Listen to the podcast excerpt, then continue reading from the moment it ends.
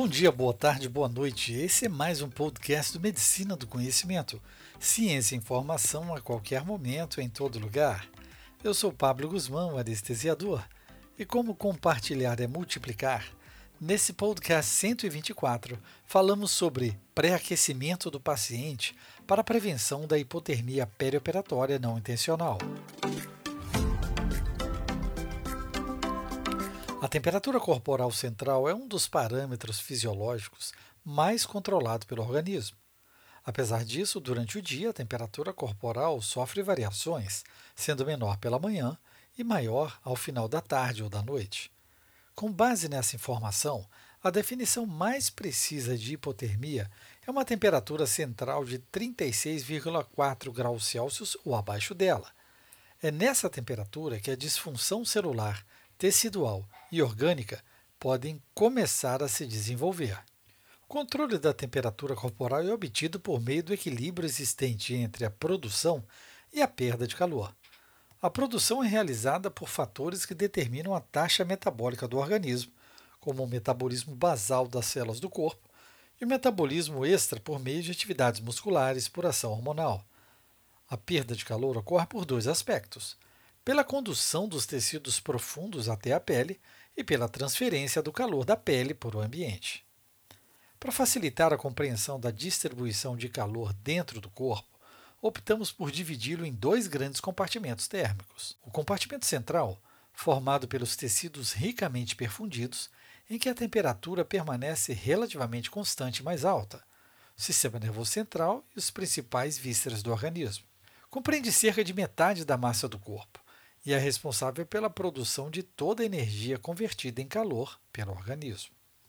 Já o compartimento periférico, formado pelos tecidos cuja temperatura não é homogênea e sofre variação conforme o ambiente em que se encontra, como os membros inferiores, superiores, pele e tecido celular subcutâneo, é o maior compartimento e apresenta temperaturas geralmente 3 a 4 graus abaixo da temperatura central. No entanto, essas diferenças podem se tornar maior ou menor durante as condições térmicas extremas ou condições patológicas. A vasoconstrição mantém o calor no compartimento central e diminui a sua perda para o ambiente. Já a vasodilatação permite transferência de calor para a periferia, o que não necessariamente significa perda de calor para o ambiente.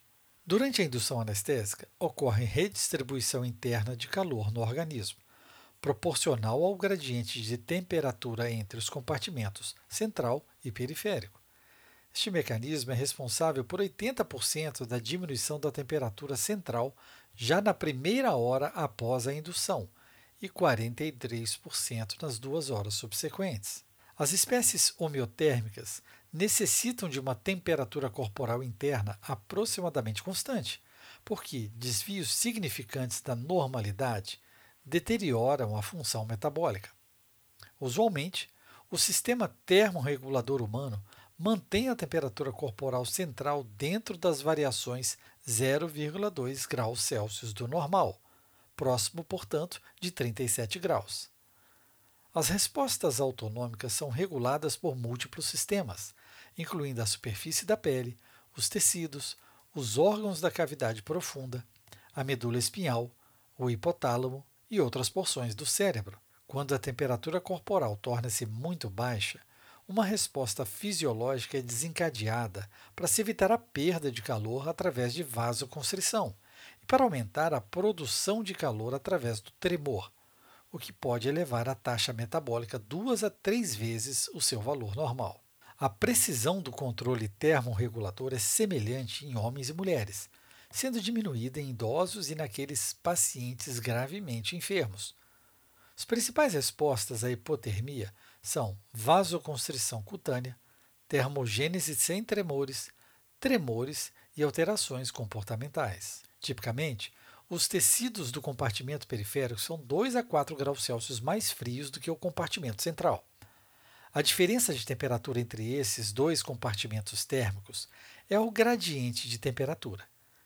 Este gradiente é mantido pela vasoconstrição tônica de chantes arteriovenosos situados nos dedos das mãos e dos pés. O calor metabólico é mantido no centro por vasoconstrição, Em contraste, a vasodilatação permite que o calor flua do centro para a periferia. De acordo com a segunda lei da termodinâmica, o calor só pode fluir a favor de um gradiente de temperatura. Assim, o calor da periferia não pode ser movido ou transferido para o centro. Durante a cirurgia, a hipotermia inadvertida é tão prevalente porque, durante a indução da anestesia, o intervalo interlimiar aumenta. Com anestesia geral, esta faixa aumenta aproximadamente 0,2 graus Celsius para 4 graus Celsius, um aumento de 20 vezes. Durante a anestesia regional, há um aumento de 3 a 4 vezes na faixa interliminar.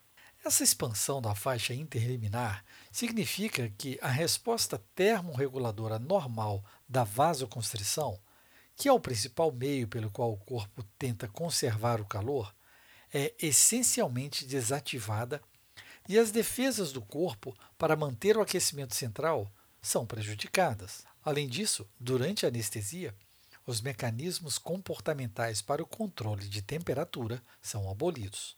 A associação entre anestesia e hipotermia não vem principalmente do ambiente frio e proteção mínima.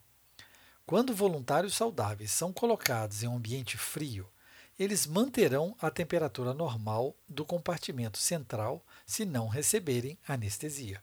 Embora uma sala fria contribua para a hipotermia, não é a causa principal.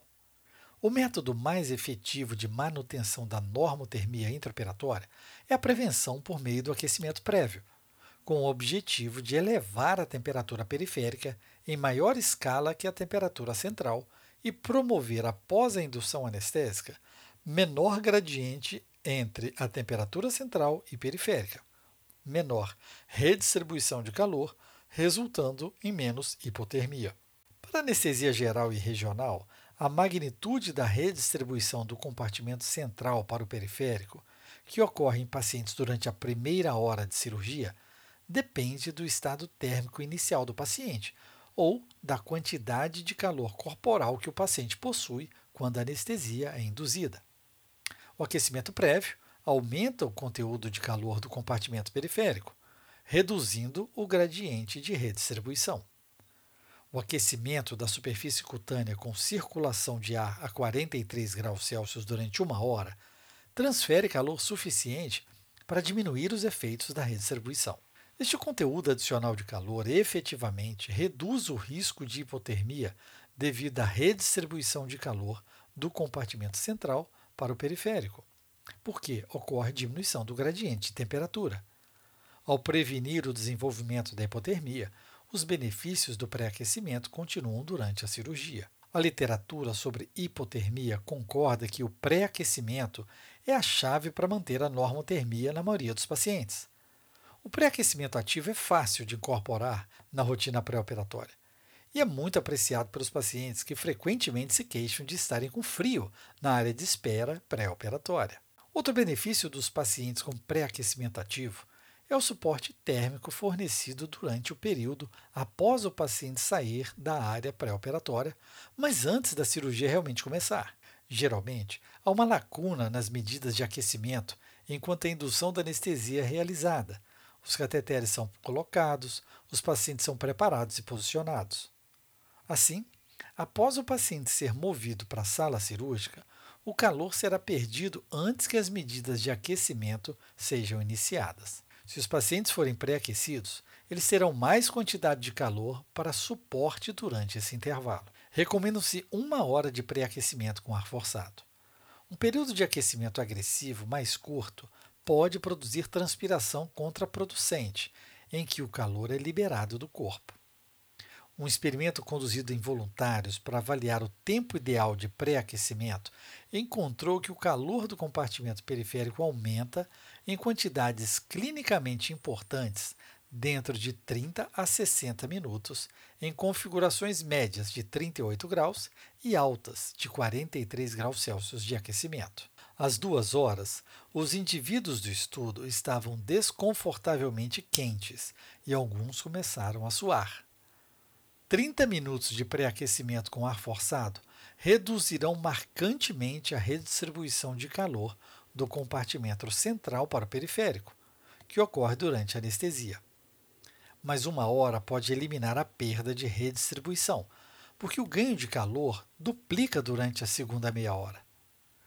Uma vez que as configurações médias versus altas não produziram muita diferença, os autores recomendam começar com uma configuração alta de 43 graus Celsius por pelo menos 30 minutos e mudar para média se os pacientes se queixarem de estarem muito quentes durante o restante da sessão de pré-aquecimento. A duração do pré-aquecimento pode ser ajustada de acordo com o paciente e o procedimento. Um tempo de pré-aquecimento mais longo beneficiará os pacientes com longos procedimentos ou grandes incisões.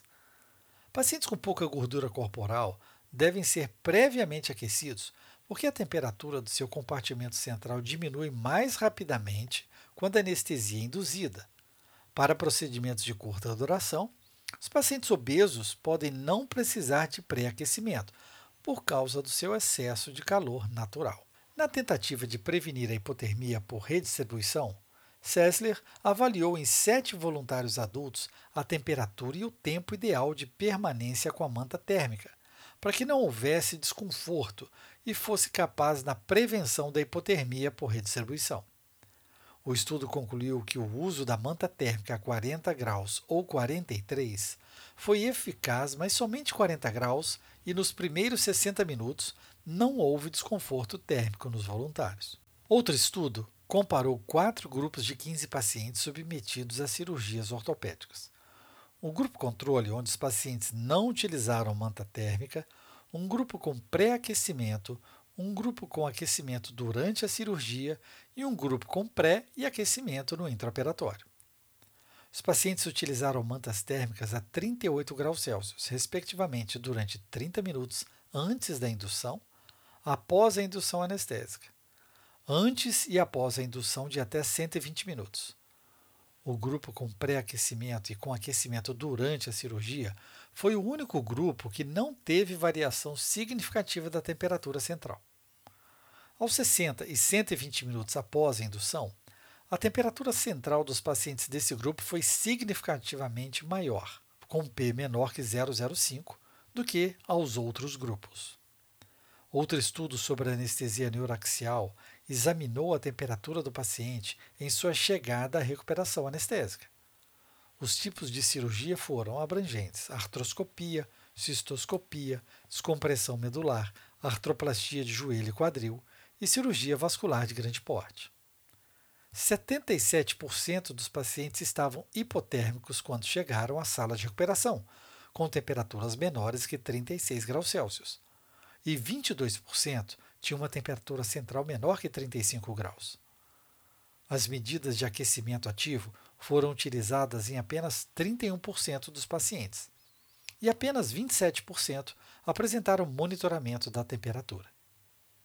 Fossum e colaboradores demonstraram que pacientes pré-aquecidos durante 45 minutos com ar forçado permaneceram significativamente mais quentes durante a cirurgia em comparação com pacientes pré-aquecidos durante 45 minutos com um cobertor de algodão aquecido. É um estudo prospectivo, randomizado e controlado, realizado em pacientes submetidos a prótese de joelho, foram distribuídos para receber, primeiro grupo, camadas múltiplas de cobertores de algodão. No segundo grupo, um cobertor aquecido e no terceiro grupo, aquecimento de ar forçado. Somente a parte superior do corpo e tronco foram cobertos, durante as cirurgias que duraram em torno de uma hora e meia, em sala cirúrgica com temperatura média de 19 graus Celsius. Houve diferença estatística significativa entre os métodos de aquecimento ativo e passivo, com um grupo de ar forçado com uma temperatura média no compartimento central de 36,5 mais ou menos 006 graus Ambos os grupos de aquecimento passivo tiveram temperaturas médias de compartimento central aproximadamente 0,5 graus Celsius mais baixas. Uma meta-análise de 20 estudos com 1.575 pacientes em hipotermia perioperatória leve sugeriu que a hipotermia poderia aumentar os custos cirúrgicos em 2.500 a 7.000 dólares por paciente cirúrgico o aumento dos custos decorre da permanência hospitalar significativamente mais prolongada, da necessidade maior de transfusões de glóbulos vermelhos, plasma e ou plaquetas, da incidência aumentada de infecções da ferida operatória e da incidência maior de infarto agudo do miocárdio. Os pacientes com hipotermia permanecem mais tempo na sala de recuperação e em ventilação mecânica. Possivelmente isso está relacionado com o metabolismo mais lento dos fármacos, incluindo anestesia geral, sedativos e relaxantes musculares. Prevenir a hipotermia perioperatória não é difícil nem caro. Em muitas especialidades médicas e cirúrgicas, medidas para manter a normotermia são estabelecidas como cuidado perioperatório de rotina para cada cirurgia realizada sob anestesia geral ou regional, independente da duração da cirurgia. A hipotermia perioperatória está associada a complicações graves, como infecções do sítio cirúrgico, cicatrização de feridas mais lenta, distúrbios de coagulação e sangramento aumentados. A perfusão na borda da ferida operatória pode ser comprometida pela vasoconstrição associada à hipotermia. O tremor também pode aumentar a dor no pós-operatório. O melhor caminho para se evitar complicações induzidas pela hipotermia é manter a normotermia. Fique ligado nos próximos podcasts para mais dicas e atualizações sobre esse tema. Esse podcast tem um apoio científico da 3M Healthcare. A 3M acredita no poder da ciência para criar soluções que impactam a vida dos pacientes, profissionais, instituições de saúde reduzindo complicações relacionadas à assistência à saúde, como a hipotermia perioperatória. Ative a notificação para ser informado quando o novo podcast for publicado. Escute a rádio web no www.medicinadoconhecimento.com.br e os podcasts nas principais plataformas: Spotify, Deezer, Amazon Music, Apple e Google Podcast, SoundCloud, YouTube e em mais uma dezena de agregadores de podcast. Você será avisado quando o novo tema for ao ar. No Medicina do Conhecimento, você escolhe o player da sua preferência. Conto com a sua divulgação e compartilhamento nas redes sociais. Deixe seu like, seu joia, seu coração para aumentar a divulgação do projeto. Entre em contato conosco e sugira o próximo tema. Fique ligado nas redes sociais Twitter, Facebook e Instagram Medicina do Conhecimento. Afinal, compartilhar é multiplicar.